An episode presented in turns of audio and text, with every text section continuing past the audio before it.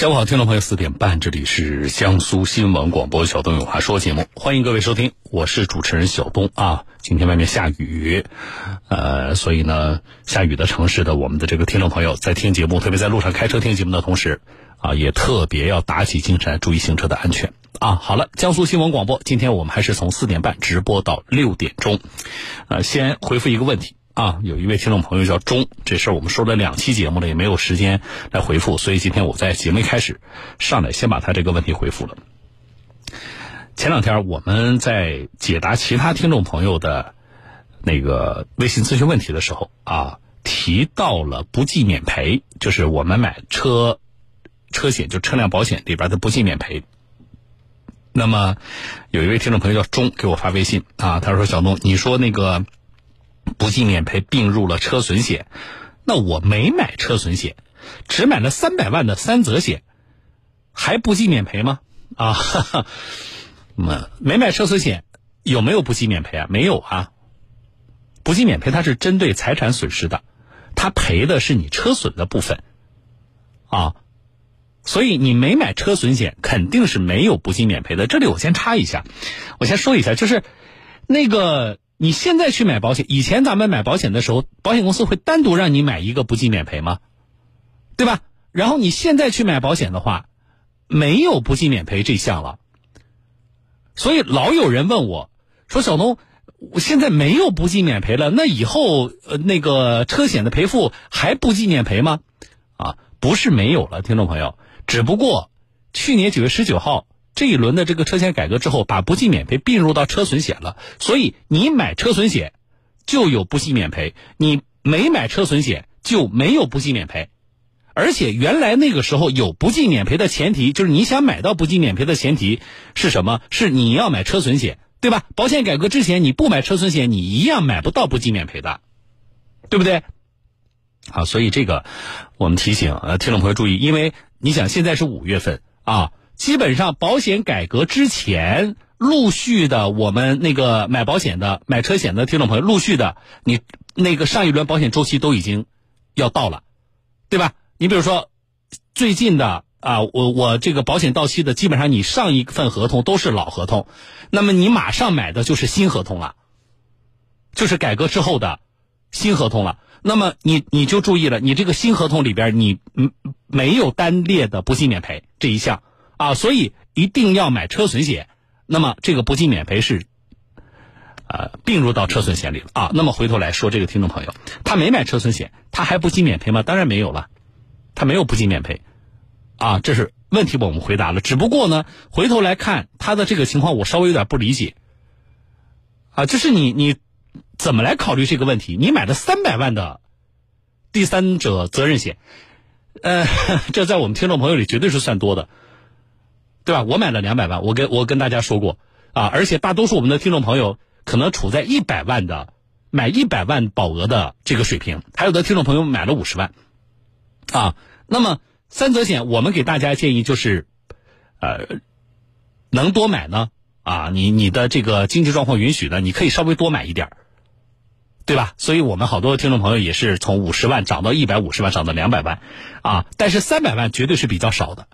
那么你买的三百万的三责险，我理解就是说，你的这种风险保障意识其实还是比较强的，对吧？你害怕，哎呀，万一咱们开车不小心啊，刮蹭了人家，撞伤了人，或者刮蹭到了啊这个嗯这个比较比较好的车等等啊，所以呢，我我多买一点保险。但是为什么不买车损险？啊，嗯，这个我稍微有点不理解，就是你是什么考量？啊，你显然不是说那种，因为我们有听众朋友有没有只买交强险的？有，我是不建议大家这样做。啊，确实有听众只买的交强险。啊，那么我认为，啊，你可能你对于这个，啊，这个风险意识啊，啊，保障意识，你可能有不同的，跟别人不一样。但这个听众朋友很奇怪啊，我三责险我上的多多的，结果我不买车损险。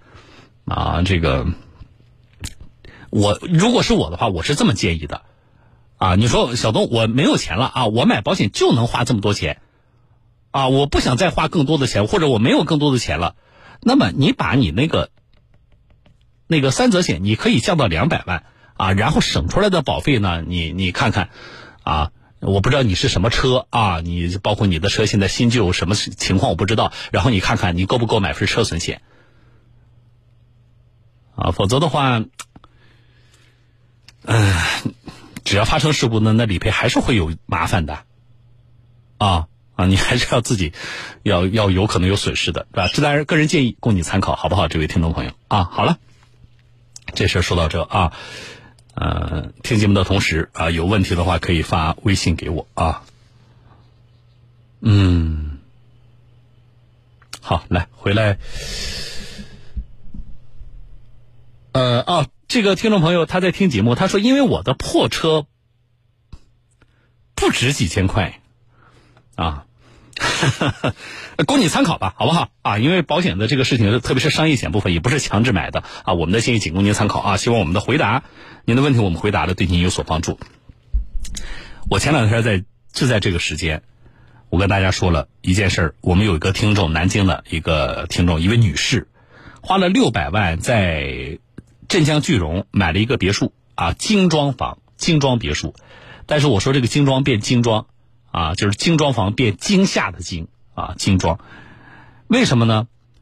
一天没住就出现了漏水的状况，然后呢，漏水呢就找找开发商维修，维修的过程当中又发现这个楼盘的施工有很大的问题。你比如说，在承重墙里边遗留了脚手架的那个钢管，啊，那就让业主非常担心房屋质量的问题。呃，我们上期节目是曝光了这个楼盘，叫做绿呃。这个叫啊桃李春风，啊这个楼盘叫桃李春风啊是绿城东方的，那么我们曝光之后，当地的住建部门立即介入调查啊，并且责令开发商进行整改。所以后续的情况呢，今天我们也关注一下，好不好？好了啊，我们来听记者的调查。绿城东方桃李春风别墅区位于镇江句容市宝华山森林公园内，由南京清河集团投资，绿城东方公司代建。二零一八年，向女士购买了这里的一栋别墅，因为漏水问题，房屋还未入住，二楼的地板就被砸开了两次，并且在两处墙体里还发现了施工遗留的脚手架钢管。南京清河集团工作人员，那肯定我们施工过程中管理有问题。我我说一句不太负责任的话，买一千万的房子就没有这些问题吗？也不一定。除了脚手架钢管，二楼的墙体里还发现了一小节钢筋以及烟盒。此外，向女士家地下室的地面以及墙壁也出现了渗水的状况，排水设备的电线有多处接头，并且没有套管，这让向女士十分担心居住的安全。我是基于这个对他们品牌的信任来买的，但是最后他们交付的结果，目前看到是很令人失望的，而且我们根本就住不进来。节目播出后，句容市建设工程质量监督站立即派出了工程技术人员到向女士家了解相关情况。目前，整个别墅的二楼依然是一片狼藉，地板和地暖管线都没有恢复。在看到墙体里遗留的施工脚手架钢管之后，技术人员表示，这肯定是非正常现象，需要原设计单位到现场进行查看。句容市建设工程质量监督站质监四科赵拥兵，现场查看影不影响结构安全？对对，让他们看一下，然后怎么补救，出一个方案出来。在向女士家的地下室，记者注意到开发商把渗水的墙壁重新进行了粉刷，并送来了一台除湿机。但是向女士认为这是治标不治本。记者也请验房师对地下室进行了检测，结果显示地面的含水率超过了百分之五十。验房师吴桐山。呃，地面的防水层没有做到位，没做到位，哎，然后呢，导致地下的这个湿气啊，啊上上来了，就是超标了。你再高不能超过十六到十八。